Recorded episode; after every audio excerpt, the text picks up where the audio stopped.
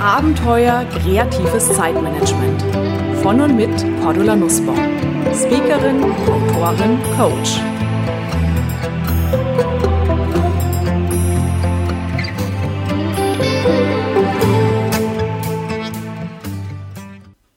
Liebe Hörerinnen und Hörer, wie viel Zeit verbringen Sie täglich mit Lesen? Mails, Fachartikel, Bücher, Rundschreiben, Zeitung, Internetartikel, Postings in den sozialen Medien, WhatsApp-Nachrichten von Freunden und Familie und, und, und. Was schätzen Sie, wie lang? Statistisch gesehen verbringen wir täglich über vier Stunden mit Lesen. Vor allem im Internet, Zeitschriften, Zeitungen und Bücher. Das ist statistisch erfasst. Und dann kommt ja noch die Zeit hinzu, die wir Unterlagen am Arbeitsplatz lesen, Berichte, Memos, Info schreiben und so weiter. Ja, und schon oft ist es mir passiert, dass Seminar- oder Vortragsteilnehmer im Gespräch mit mir geseufzt haben und gesagt haben, boah, also diese Infoflut, die hier tagtäglich auf mich einstürzt, die Zeit, die ich täglich mit Lesen verbringe, wie cool wäre es, diesen Aufwand, diese Masse an Lesestoff endlich mal Herr zu werden und vielleicht auch mal schneller lesen zu können. Schneller lesen können? Macht das Sinn? Also ich bin überzeugt, unbedingt. Weil Natürlich können wir von zwei Seiten kommen. Auf der einen Seite kann ich gucken, wie kann ich diese Masse an Infoflut, an Informationen, die täglich reinkommen, begrenzen, also weniger reinkommen lassen. Manchmal kann ich das aber nicht und dann lohnt es sich natürlich drüber nachzudenken, wie kann ich die Sachen, die ich lesen muss, schneller lesen. Und zwar nicht einfach nur quer drüber gehen, quer lesen, sondern auch so lesen, dass ich maximal viel davon behalte, idealerweise vielleicht sogar mehr davon behalte. Damit Sie heute mal sehen, wie das funktionieren kann, schneller lesen und dabei sogar mehr behalten, habe ich heute Zach Davis zu mir ins Podcast-Studio eingeladen. Wobei Studio heute bedeutet, dass wir uns über die Plattform 10caster zusammengeschaltet haben und ich hier in meinem Büro südlich von München sitze und Zach in seinem Büro westlich von München. Zach ist Experte für persönliche Effektivität und hat vor ein paar Jahren seinen Schwerpunkt auf das Thema schnelles Lesen und trotzdem alles verstehen draufgelegt. Zack ist Autor mehrerer Bücher und auch des Online-Kurses Power Reading. Ein cooler Kurs, vier Kapitel, 28 Schritte. Ich habe selber durchgeprobt, durchgemacht in den letzten Tagen. Und interessanterweise mit diesem Kurs werden wir an die Hand genommen, Schritt für Schritt durch das Thema durchgeleitet und Teilnehmer, die diesen Kurs bei ihm schon absolviert haben, konnten zum Beispiel ihr Lesetempo um rund 125 Prozent erhöhen. Willkommen, Zack, bei mir im Podcast. Es ist mir eine Freude, freue mich auf unser gemeinsames Gespräch. Freue mich auch. Ja, ich habe ja schon gesagt, schneller lesen heißt bei dir nicht nur in deinem Ansatz drüber gehen über die Inhalte, querlesen, die Dinge überfliegen, sondern auch idealerweise mehr davon behalten.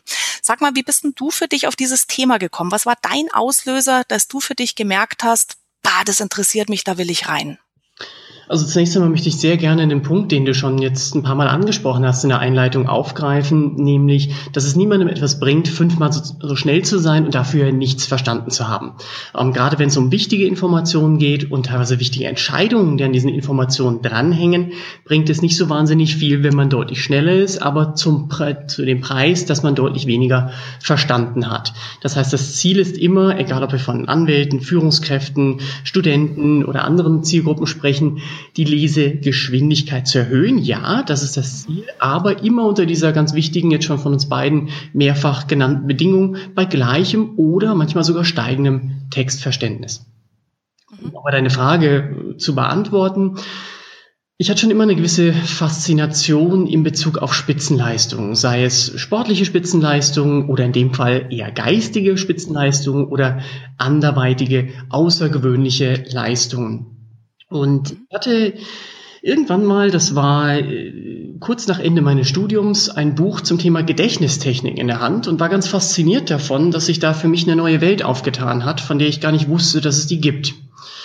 Ähm, und im Inhaltsverzeichnis beziehungsweise im, im Anhang, im Literaturverzeichnis dieses Buches, das ich sehr beeindruckend fand, das war von Tony Buzan, dem Begründer der Mindmap-Methode, mhm. Gab es auch ein Buch, das hieß Speed Reading. Ähm, auch das war mir völlig neu, dass es so etwas gibt und habe angefangen, mich mit diesen beiden Themen zu beschäftigen. Ähm, inhaltlich habe ich mich mehr spezialisiert auf das Thema Schnelllesetechniken, dann über die Jahre danach Leider habe ich mich mit den beiden Themen erst angefangen zu beschäftigen, kurz nach Abgabe meiner Diplomarbeit. Wie blöd aber auch. Alles bis dahin war das äh, Ergebnis reiner Willenskraft. Also das alte, ähm, die alte Metapher, die wir beide kennen und glaube ich auch beide verwenden in unseren Seminaren und Vorträgen vom Schärfen der Säge. Nur gesägt werden Weltmeister und äh, nie darüber nachgedacht in dem Kontext, wie man die Säge vielleicht auch schärfen könnte. Aha. Aber du konntest es dann gleich auch einsetzen oder war es dann erstmal nur, aha, ich kenne das jetzt, interessant, aber ich nutze es gar nicht richtig? Ja und nein. Ähm, es gab speziell in dem Buch, das ist ja auch kein Geheimnis, ähm, Speedreading von Tony Buzan, ähm, einige Schritte, die ich sehr gut fand. Gut dahingehend, dass ich sie nutzen konnte und erste Fortschritte erzielt habe. Dann gab es einen Punkt, wo ich merkte, hm, das braucht noch eine Menge Übung oder vielleicht funktionieren auch die weiteren Schritte nicht. Jedenfalls hat es für mich nicht auf Anhieb funktioniert. Also erste Fortschritte ja. Ähm, ich schätze mal im Bereich 20, 30, 40 Prozent Tempofortschritt. Ich habe es nicht mehr genau im Kopf, aber Verdopplung und dann als es um Verzehnfachung ging, ähm, da bin ich dann ausgestiegen, beziehungsweise hat für mich nicht funktioniert und ich habe festgestellt, dass es, als ich mich intensiver mit dem Thema beschäftigt habe, wie bei vielen anderen Themen auch, es gibt Dinge, die machen Sinn, die funktionieren, die bringen Fortschritte. Es gibt an vielen Stellen auch leere Versprechungen, so viel vorweg, wenn jemand eine Verzehnfachung, Verzwanzigfachung des Lesetempos verspricht und man blättert nur noch durch ähm, und dann hat man am Ende, nachdem man nur noch durch das das Buch durchblättert, am Ende alles wundersamerweise im Gehirn verankert und kann es wiedergeben. Äh, ich kann es nicht.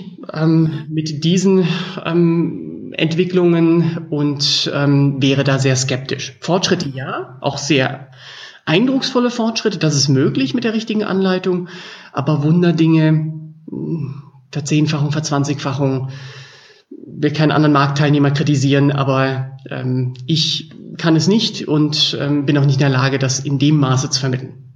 Mhm, mhm. Aber du warst dann angefixt mit dem Thema und hast dich reingefrickelt. Ähm, ich weiß jetzt gar nicht, was war damals dein Beruf? Warst du gleich nach dem Studium schon als Trainer, Coach tätig oder hattest du noch andere Tätigkeiten? Es gab eine Angestellten-Tätigkeit dazwischen. Also ich habe BWL an der Uni Köln studiert und äh, nach dem Studium habe ich gestartet bei einer Unternehmensberatung im Human Resources Consulting oder wie es dort hieß nach dem Relaunch World Class Human Resources Consulting bei der KPMG Consulting. Also schlichtweg in der personalorientierten Beratung, war dort zwei, drei Jahre und habe mich dann selbstständig gemacht. Das war im Jahr 2003. Also bin seitdem unterwegs als Trainer, Redner, Autor, spezialisiert auf das Thema persönliche Effektivität und wie angedeutet, wie von dir angeklungen, sehr stark das Thema schnelleres, effizienteres Lesen. Mhm, ja. Du hast mir mal erzählt, äh, dass du dann auch ein bisschen auf Reisen gegangen bist, die auch verschiedene Experten angeschaut hast, die sich mit diesem Thema schneller lesen, mehr behalten beschäftigt haben.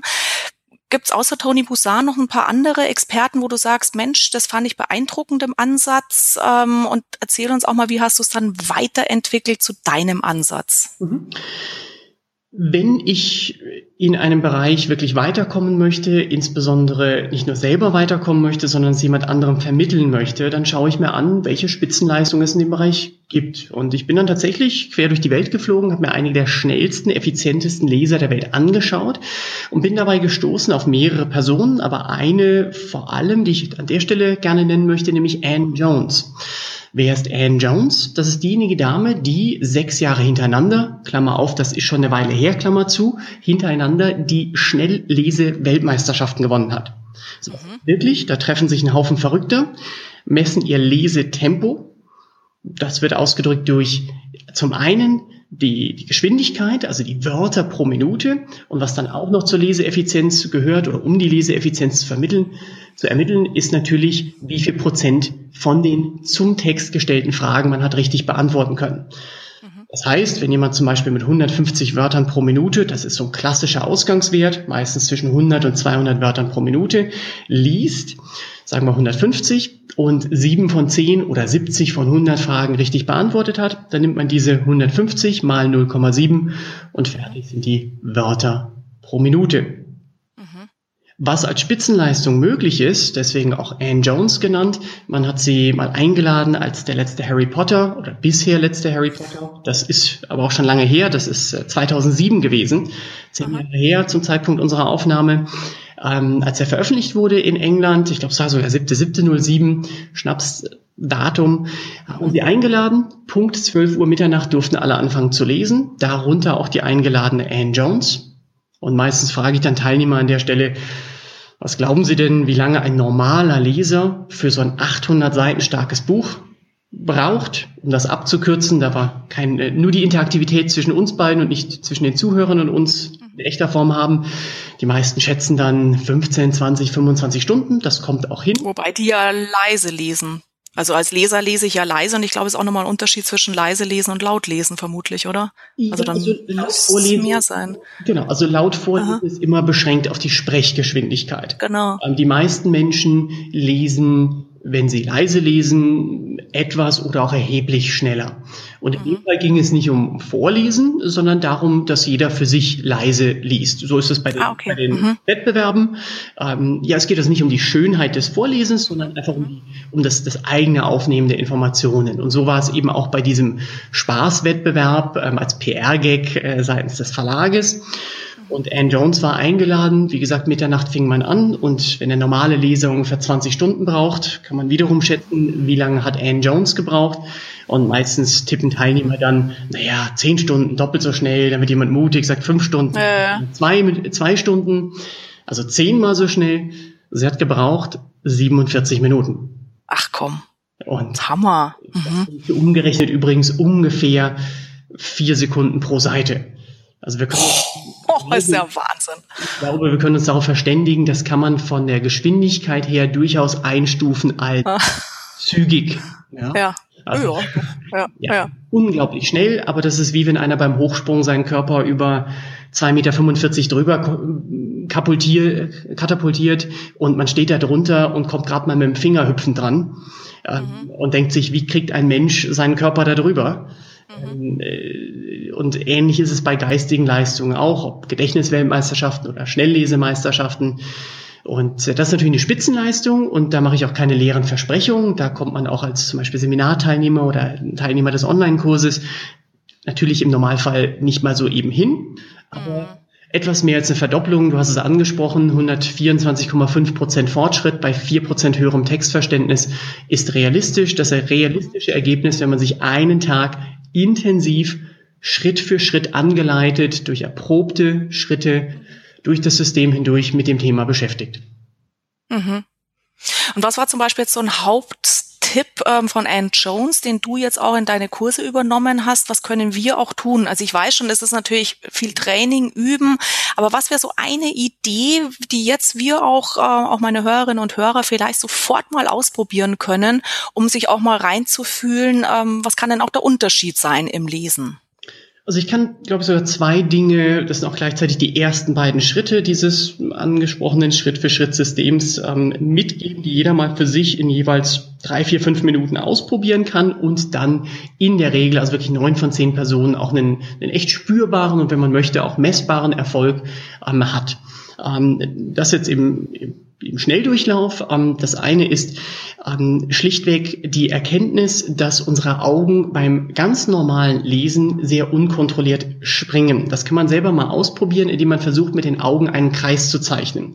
Ähm, oder jemand anderes bittet das zu tun. Dann wird man sehen, dass selbst wenn derjenige versucht, einen perfekten Kreis zu zeichnen, die Augen sehr sprunghaft und ruckartig wandern. Wenn aber jemand einen Finger hat beispielsweise, an dem er sich orientieren kann, um zum Beispiel einen Kreis zu zeichnen wiederum, dann sieht er, dass er eine nahezu perfekte Kreisbewegung hat. Das heißt, das Auge springt auch beim Lesen, beim in Anführungsstrichen normalen Lesen, ziemlich viel rum. Es springt nach vorne, es springt nach hinten, ähm, nach oben, unten, verschiedene Kombinationen dieser Himmelsrichtung. Vor allem die Rücksprünge kennen wir, äh, meistens aus dem Gefühl heraus, das Wort nicht richtig aufgenommen zu haben, was manchmal stimmt und manchmal nicht. Mhm. Mhm. Kurzum, wenn man seine Augen führt mit dem Finger oder einem Stift, so ein bisschen wie beim Erstklässler, das ist oft die Assoziation, die die meisten haben, ähm, so als ob man die Zeile unterstreichen würde mit einem Finger oder einem Stift. Dann ist es am Anfang etwas ungewohnt, ähm, aber es führt eben dazu, dass man deutlich weniger unkontrollierte Sprünge hat. Und wenn man natürlich die gleiche Strecke von A nach B auf dem kürzesten linearen Weg zurücklegt, mhm. ohne Umwege, dann gewinnt man natürlich ein wenig an Geschwindigkeit. Und wenn man das einfach mal am besten fünf Minuten ausprobiert, Stift versus Finger, mal im Wechsel probieren, äh, das eine oder das andere, da gibt es kein richtig und falsch, mit verschiedenen Geschwindigkeiten einfach mal ein bisschen spielt und Teilnehmer dann messen, dann ist das bei den meisten Teilnehmern so, dass sie schon irgendwas zwischen 5 und teilweise 20 Prozent Fortschritt haben bei gleichem, manchmal auch bisschen höherem oder bisschen niedrigerem Textverständnis, aber im Schnitt gleichem Verständnis. Das ist eine. Und da empfehle ich tatsächlich, sich mal fünf Minuten zu nehmen und es auszuprobieren, sich darauf einzulassen. Weil in den ersten zwei, drei Minuten es die einen gibt, die sagen, Mensch, das funktioniert gleich auf Anhieb, das funktioniert super, ich kann mich besser konzentrieren. Ähm, und die anderen, die sagen, ähm, hm, weiß nicht, ist erstmal anders, muss ich mich dran gewöhnen. Mhm. Das ist das eine. Das war jetzt im, im Schnelldurchlauf. Ähm, das zweite, und das würde ich wirklich erst empfehlen, nachdem man merkt, das funktioniert, ich habe zumindest das gleiche Textverständnis und äh, scheine auch Zeit zu sparen, egal ob man es jetzt misst oder nicht. Das zweite ist auch wieder eine Erkenntnis, die aus den natürlichen Stärken des Auges heraus erwächst. Und das ist, dass wir mehr als nur einen Punkt fixieren können. Ähm, ich gebe mal eine Metapher dazu. Angenommen, man hätte einen Apfel vor sich, dann kann man zum Beispiel den Stängel des Apfels fixieren. Das ist also ein, mehr oder weniger ein Punkt, den wir fixieren. Dann gibt es einen Bereich, sagen wir in Größe des Apfels, wenn der Apfel zum Beispiel einen Meter oder zwei entfernt ist, ähm, der Apfel an sich, den wir gut erkennen können, also wo wir das Gesamte ziemlich scharf fixieren können. Und dann gibt es natürlich einen erweiterten peripheren Sehbereich, weil wir natürlich mehr sehen als den Apfel an sich. Wir sehen, wir nehmen natürlich auch Dinge links und rechts davon wahr. Das ist das erweiterte periphere Sehvermögen. Was für uns beim Lesen relevant ist, ist mehr als dieser Punkt, also beim Apfel, bei der Apfelmetapher der Stängel, ähm, aber weniger als das komplette Sehvermögen, sprich, um die Metapher wieder fortzusetzen, die, der Bereich des Apfels. Wenn wir das auf das Lesen übertragen, sprechen wir von ein bis drei Wörtern, je nachdem wie breit, die, wie, wie lang die Wörter sind, wie viele Buchstaben sie haben, wie weit der Text weg ist, welche Schriftgröße und so weiter. Aber im Wesentlichen ist das so ungefähr ein Bereich von zwei bis vier, fünf Zentimeter, wo wir erkennen können, was dort steht. Also nicht nur sehen, dass dort etwas steht, sondern die einzelnen Buchstaben und Wörter dekodieren können, also lesen können, auf gut Deutsch. So, und diese sogenannte Blickspanne, nehmen wir mal ganz konservativ an, das seien nur zwei Zentimeter. Kann man auch testen, indem man den Rest links und rechts abdeckt. Wie viel kann ich wahrnehmen, wenn ich meine Finger dann immer weiter auseinandernehme, bleib aber mit meinem Fokus auf dem mittleren Wort. Wie viele Wörter kann ich links und rechts noch gut erkennen, ohne irgendwie komisch gucken zu müssen, schielen zu müssen. So. Das heißt, wir haben eine Blickspanne von, sagen wir, konservativ zwei Zentimetern. Wenn wir aber, wie beim normalen Lesen der Fall, so anfangen, anfangen, wie wir das erwarten würden, nämlich mit dem ersten Wort des ersten, dem ersten Buchstaben des ersten Wortes einer jeweiligen Zeile, dann verschenken wir am Anfang die linke Hälfte unserer Blickspanne. Okay. Wenn ich jetzt zum Beispiel als erstes Wort, ich habe gerade einen Text vor mir, da steht dann einfach ich als erstes Wort und dann gucke ich das I oder das ICH an, dann verschenke ich damit, ohne es zu merken, die Hälfte meiner Blickspanne auf der linken Seite, also ein Zentimeter oder sogar zwei. Mhm. Das gleiche passiert natürlich am Ende der Zeile. Da habe ich jetzt ein Wort, das heißt einem, und wenn ich da wirklich bis zum M fixiere, verschenke ich die rechte Hälfte der mhm. Blickspanne. Mhm. Das merken wir in der Regel nicht bewusst, weil das für das Gehirn keine Relevanz hat. Weißer Rand, so wie sonst auch, wäre da ein Kaffeefleck, wäre das anders. Ja, dann würden wir den bewusst wahrnehmen oder eine Randnotiz. Was können wir tun? Wir können einfach mit dem Augen führen, also es baut auf dem ersten Schritt auf, etwas weiter innerhalb starten und auch vor Ende der Zeile aufhören. Mhm. Meine Empfehlung dazu ist nicht gleich, anderthalb Zentimeter oder so innerhalb zu starten und zu enden, sondern ganz konservativ vielleicht einen halben Zentimeter in Anführungsstrichen an Rand einzusparen, also vom Anfang des, der Zeile und dem Ende der Zeile, das über zwei, drei Seiten zu tun oder zwei, drei Minuten, zumindest mal eine Minute oder eine Seite. Und wenn das gut funktioniert, ist so gut wie immer auf Anhieb der Fall und schon eine erste Steigerung der Geschwindigkeit, weil wieder weniger Wegstrecke über die Augen führen, dann auf ein Dreiviertel Zentimeter zu erhöhen, sieben, acht Millimeter, das auch wieder ein, zwei Seiten, dann einen Zentimeter so weit, wie man es erhöhen kann, schrittweise mit immer einer Minute Übung dazwischen. Die meisten pendeln sich dann nach fünf Minuten, maximal zehn Minuten bei gut einem Zentimeter Randeinsparung ein. Und um meinen Monolog an der Stelle zu beenden, ähm, das bedeutet dann bei einer zehn Zentimeter breiten Spalte, beispielhaft, einen Zentimeter am Anfang und Ende sind 20 Prozent Zeile für Zeile. Aha, die ich mir Einfach. Ja, ja. Bei gleichem Verständnis. Ja, ja. Und dann sind wir schon mit diesen ersten beiden Schritten oft bei nicht weniger als 10 Prozent, oft bei 20, 30 Prozent Fortschritt bei identischem Verständnis. Ja, ja. Ja, es klingt irgendwie total abstrakt und, und, und unfassbar, aber es funktioniert. Das ist immer das, das Faszinierende daran.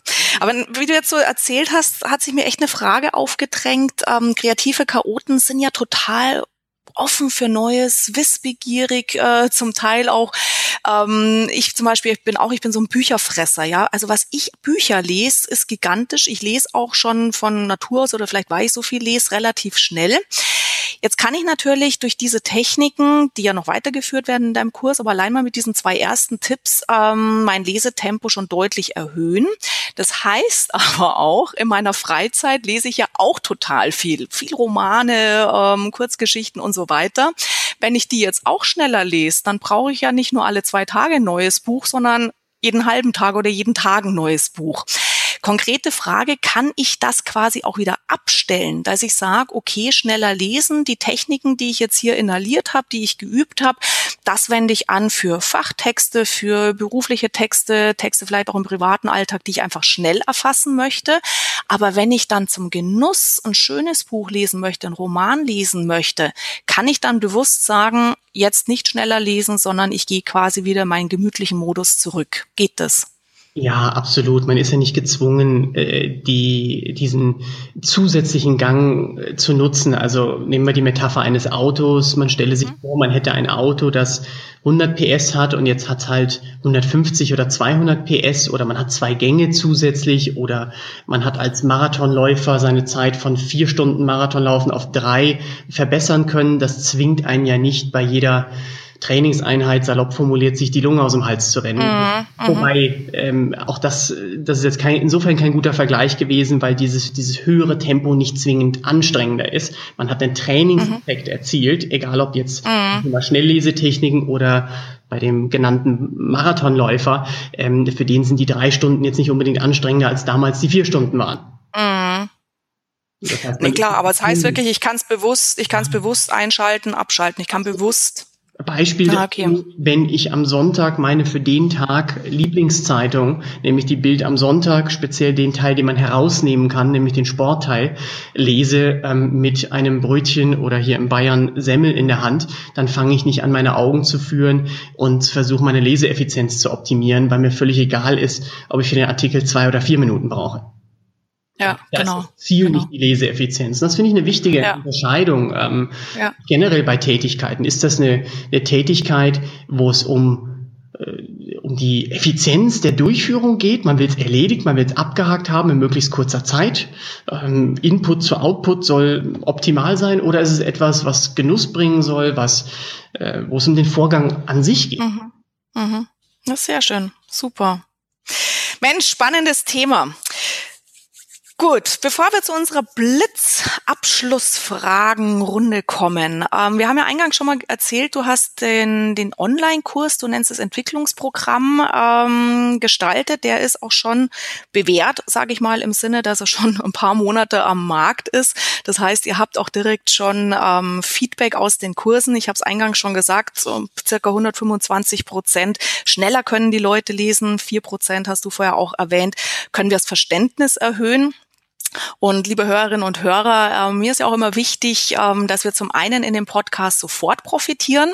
Aber als ich mit Zack äh, das Vorgespräch geführt habe zu unserem heutigen Podcast, hat er auch noch eine kleine nette Idee gehabt, weil Zack, ich darf es schon verraten, du hast nächste Woche Geburtstag und hattest dann die Idee, wir drehen das doch diesmal um.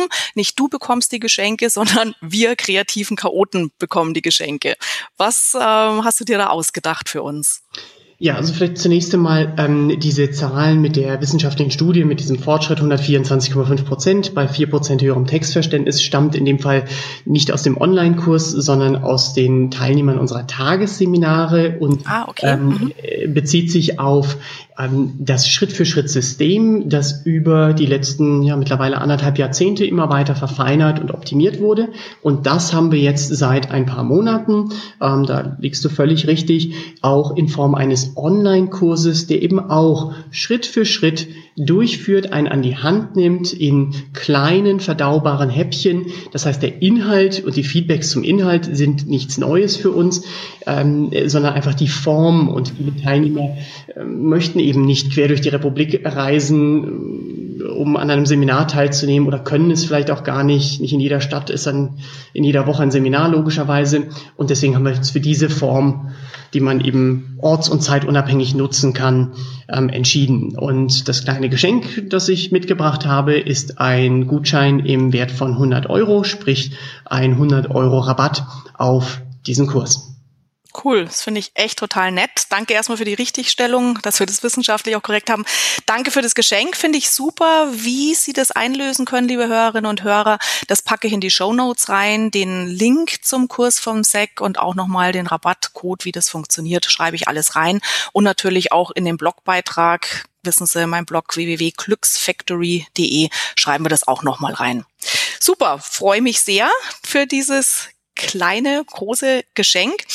Und schließen wir unsere gemeinsame Zeit mit meiner Abschluss-Blitzfragenrunde. Sek, ähm, ich fange dir einen Satz an und du machst ihm bitte deine Antwort in maximal einem Satz fertig, also vervollständigst sozusagen das, was ich vorgebe. Bereit? Ja, gerne. Super. Okay. Ähm, erster Punkt. An meiner aktuellen Tätigkeit begeistert mich. Bei großen Gruppen die Gruppendynamik, Anerkennung, Applaus. Bei kleinen Gruppen die Intensität und die persönliche Zusammenarbeit. Wenn es um Online-Entwicklungsprogramme geht, die Nachhaltigkeit, die wir damit erzielen können und aus meiner Sicht als Bildungsanbieter die Multiplizierbarkeit. Mhm. Okay. Drei meiner besten Eigenschaften sind Ach, das ist immer ein bisschen komisch, wenn man das über sich selbst urteilt. ähm, ähm, gar nicht so einfach. Ähm, ich glaube, wenn ich zunächst einmal eine Sache nennen würde, die ich gut kann, dann ist das Strategien zu ermitteln, die tatsächlich funktionieren. Also ganz salopp den Bullshit von Dingen, die wirklich praktikabel sind und in der Praxis einen Nutzen bringen, ähm, zu differenzieren und aus verschiedenen Quellen zusammenzustellen. Das, das macht mir Spaß und ich, es scheint so, dass ich ziemlich gut bin darin. Mhm, okay. Ein zweiter Punkt, ähm, vielleicht eher privat, wobei es auch berufliche Aspekte hat. Ich glaube, dass ich sehr schnell einen Neustart machen kann, verzeihen kann, wenn ich mit etwas nicht einverstanden war. Das ist primär gut, aber manchmal auch schlecht, dass mein Gedächtnis in Bezug auf negative Ereignisse irgendwie schlecht ist. Aha, okay. Eine meiner größten Schwächen ist. Frag meine Frau, die kann bestimmt ein Buch darüber schreiben. Ähm, ich, nein, ähm, ich glaube, dass meine Frau nicht nur ein schlechtes Bild von mir hat, sondern auch an vielen Stellen ein gutes, aber manchmal identifiziert sie auch Dinge, wo ich Luft nach oben habe. Ähm, ich bin, glaube ich, längst nicht immer so souverän, wie ich es gerne wäre, auch wenn vielleicht andere mich für eine relativ souveräne Persönlichkeit halten. Ähm, ich kann auch ein Dickkopf sein. Auch das hat zwei Seiten, sicherlich eine zielstrebige Seite. Und auf der anderen Seite ähm, habe ich mir manchmal irgendwas in den Kopf gesetzt, was man vielleicht auch wieder aus dem Kopf rausschlagen mhm. sollte, ähm, weil es mhm. ja. wichtigere Dinge im Leben gibt. Ja, ja, absolut. Ein entscheidender Aha-Moment meines Lebens war. Ich hoffe, dass es viele gab. ähm, ich weiß nicht, ob ich einen Moment nennen kann, aber äh, was mir oft hilft, ist die Erkenntnis, dass man in fast jedem Bereich sehr gut werden kann, aber also mit dem entsprechenden Fleiß und den richtigen äh, Strategien, den richtigen Informationen, aber es so gut wie immer auch Leute gibt und geben wird, die noch besser sind. Vielleicht mhm. ein Beispiel dazu. Ich habe mal einigermaßen ernsthaft Tennis gespielt. Das hat gereicht, um in der Gemeinde, in der Stadt, in dem Verein und in dem Verband weit vorne zu sein. Aber äh, schon mit 13, glaube ich, war es ungefähr, merkte ich dann, dass es Menschen gibt, die sind ein Jahr jünger, einen halben Kopf kleiner und eine Klasse oder zwei besser. Und also man kann, glaube ich, besser werden als 95 Prozent, 98, 99 Prozent. Das hilft auch schon wahnsinnig weiter an vielen Stellen. Aber man muss auch irgendwo akzeptieren, so meine Meinung, ähm, in den meisten Bereichen, wenn man nicht gerade die Nummer eins der Tennis-Weltrangliste wird oder die Nummer eins in einem anderen Bereich, dass ähm, und anerkennen auch, dass es Menschen gibt, die eben in einem mhm. Bereich noch mhm. besser sind. Mhm. Mhm. Okay. Mein größter Fehler im Leben war, auch keine einfache Frage. ja, soll nicht einfach sein hier. ähm, es gibt sicherlich die ein oder andere Entscheidung im privaten Bereich, ähm, die, glaube ich, jetzt nicht an der Stelle ausgeführt werden sollte, mit Familienmitgliedern zusammenhängt. Ich lasse das mal, mal offen an der Stelle, die ich im Nachhinein ein wenig anders oder gänzlich anders entscheiden würde. Aber es gibt ehrlich gesagt nichts, von dem ich sagen würde, das bereue ich insofern, also es gibt Dinge, die ich im Nachhinein äh, als Fehler ein, einsehe und äh, anders entscheiden würde. Auf der anderen Seite besitze ich die feste Überzeugung, dass ohne gewisse Erfahrungen, die teilweise auch negativ natürlich waren, wie in jedem Leben, ich nicht die Person wäre, die ich, die ich heute bin, die ich im mit der ich im Großen und Ganzen im Reinen bin. Mhm, mhm, okay. Bist du eher kreativer Chaot oder Systematiker? Ähm, ich glaube eindeutig ein, ein Systematiker. Ähm, ich persönlich äh, fühle mich nicht immer aufgeräumt und systematisch, aber wenn man ein paar halbwegs objektive Anhaltspunkte hernimmt und allein dieser Gedankengang zeigt, glaube ich, eher, dass ich Systematiker bin, ähm, dann, äh, ja, ich bekomme einfach von anderen Menschen das Feedback, dass sie kaum jemanden kennen, der so systematisch an Dinge rangeht wie, wie ich. Insofern wird das ganz mhm. klar die Tendenz sein. Mhm, ja, ergänzen wir uns gut. Ja. Dein Credo, Erfolgszitat, Mantra. Im Kontext des schnelleren, effizienteren Lesens, ähm, damit schließe ich manchmal auch Vorträge und Seminare zu dem Thema, der englische Ausspruch, und ich weiß nicht, ob ich den ursprünglich selber kreiert habe oder den irgendwo unbewusst aufgenommen habe. Also vorweg, Entschuldigung, sollte es eine andere Quelle geben, die ähm, nicht meine eigene ist und die ich nicht mehr im Kopf habe. Und das lautet, Leaders are readers and readers are leaders. Mhm. Mhm. Also magst du das übersetzen für diejenigen, die ja, im Englischen nicht Menschen, so fit sind? Menschen, die ähm, führen, ähm, sind äh, vor allem erfolgreich führen, sind meistens Menschen, die viel lesen, die ähm, mhm. ein Stück weit ihre, ihre Weisheit auch über das geschriebene Wort nicht ausschließlich, aber unter anderem aufnehmen. Mhm. Und umgekehrt ähm, entwickeln sich Menschen, die viel lesen, oft zu Menschen, die führen in bestimmten Bereichen und Situationen, völlig unabhängig davon, ob man jetzt formale Führungsverantwortung hat oder nicht. Man, äh, als Mutter oder Vater ist man ein Stück weg jemand, der die Familie führt oder als Geschwisterteil oder manchmal auch als jüngere Person ähm, führt oder begleitet man jemanden, ähm, sich, äh, sich selbst, andere Menschen und äh, Dinge zu einem bestimmten Ergebnis. Ja, ja. Eine gute Botschaft für die kreativen Chaoten, die ja eben viel aufsaugen, lesenderweise, hörenderweise. Definitiv, ja. Welche drei Bücher empfiehlst du uns? Muss jetzt nicht unbedingt mit dem schneller Lesen zu tun haben, aber welche Bücher haben dich vielleicht auch beeinflusst, beeindruckt? Was gibst du uns damit auf den Weg? Da gibt es sicherlich mehr als drei, aber in Anbetracht der Zeit ähm, gerne auch beschränkt auf drei. Ich meine, ein Klassiker, der, den man auch immer wieder lesen kann, ist einfach Sorge dich nicht lebe von Dale Carnegie. Ähm, das, äh, glaube ich, sollte man, oder es wäre, es würde der Welt nicht schaden, wenn das jeder jedes Jahr liest.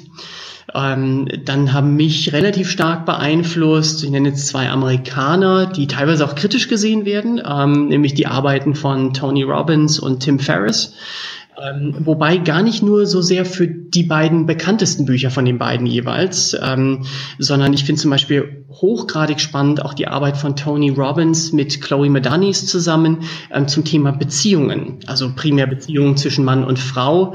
Ähm, eine wahnsinnig tiefgründige und auch pragmatische Arbeit. Und um bei Tim Ferriss mal was anderes zu nennen als die vier Stunden Arbeitswoche, ich finde zum Beispiel auch das Kochbuch sensationell gut. Ich also er hat mich dazu gebracht, ab und zu oder etwas häufiger als sonst ähm, zu kochen und ein paar zumindest passable Dinge hinzubekommen. Mhm, mh. Sehr, sehr cool. spannend. Also überhaupt finde ich ja. es immer spannend, ähm, wenn, wenn jemand für ein Buch oder einen Song oder so bekannt ist, ähm, mal zu gucken, was die an weniger bekannten Dingen haben, die oft mhm. kein bisschen schlechter sind. Oft sind das nämlich auch so ein bisschen Zufälle, die dazu führen, dass, dass ein Buch halt der, der oder ein Werk der Megaseller wird. Ja, ja, ja. Vielleicht um drei abzurunden, Prima. das Thema drei abzurunden oder einen dritten Bereich zu nennen. Ähm, klar, Verkaufsbücher, jeder, auch wenn er nicht im Vertrieb ist, ähm, verkauft sich, seine Ideen, will ein Budget haben, möchte einen Job haben. Ähm, und um auch da eins zu nennen, was vielleicht nicht ganz so bekannt ist, ähm, kein klassisches Verkaufsbuch, ähm, ist von Robert Cialdini, ähm, The Psychology of Influence and Persuasion. Ähm, gibt auch auf Deutsch, heißt einfach die Psychologie des Überzeugens. Wissenschaftlich tief fundiert, ähm, aber auch gut geschrieben. Ähm, klasse. Mhm, okay, super. Ein für dich sehr wertvolles Internet-Tool, Business-Tool, Software. Was ist das? Um, ähm, wenn ich zum Beispiel auf mein Smartphone drauf schaue, dann entdecke ich da so ein paar Dinge wie die Wunderliste oder nutze auch betrieblich ähm, einem kleinen Laden hier eine Handvoll Mitarbeitern. Das Tool Trello hat unsere interne E-Mail-Kommunikation deutlich reduziert. Gut, WhatsApp ist jetzt sicher kein Geheimtipp. Ähm, ganz klassische Tools. Also mir gefällt die Wunderlist zum Beispiel sehr gut. Mhm, okay. Und dann so die klassischen ähm, ja, Tracking-Apps ähm, für sportliche Aktivitäten. Da kann man aber, ich glaube, die sind, das werden die Hersteller nicht, nicht hören wollen, aber an vielen Stellen auch beliebig austauschbar, je nachdem, an welcher Marke man, weiß ich nicht, die Uhr oder das Smartphone oder die, die App eben eben haben. Ja, ja, okay. Sag, welchen großen Wunsch hast du noch? Ich könnte es mir jetzt einfach machen und im Grunde genommen sagen, dass viele Dinge einfach so bleiben, wie sie sind. Ähm, ähm, aber ganz konkret etwas, was ähm, ja sozusagen noch nicht abgeschlossen ist, ist schlichtweg, dass unsere vier Kinder ähm, gute Mitglieder unserer Gesellschaft werden und hoffentlich mehr Freude als, als Ärger bereiten. Ähm, ich glaube bisher, die sind jetzt aktuell im Alter von vier bis elf. Ähm, Im Großen und Ganzen sind wir sehr glücklich ähm, mit denen und ähm, ich hoffe, dass sich das so weiter fortsetzt, auch wieder hier im Großen und Ganzen, nicht jeden, jede Einzelsituation betrachtet, ähm, wie es bisher zu sein scheint. Zack, ich danke dir ganz, ganz, ganz herzlich für die Zeit, die du mit uns geteilt hast, für die, für das Wissen, was du mit uns geteilt hast, deine Erfahrungen. Ich wünsche dir einen wunderschönen Tag, gute Zeit und liebe Hörerinnen und Hörer, wir sind wieder am Ende unserer heutigen Podcast-Episode. Lassen Sie die Inhalte sacken, probieren Sie es aus. Wir hören ja nicht nur, auch wenn wir Podcast über Podcast verbunden sind, wir lesen auch ganz viel in unserem Leben.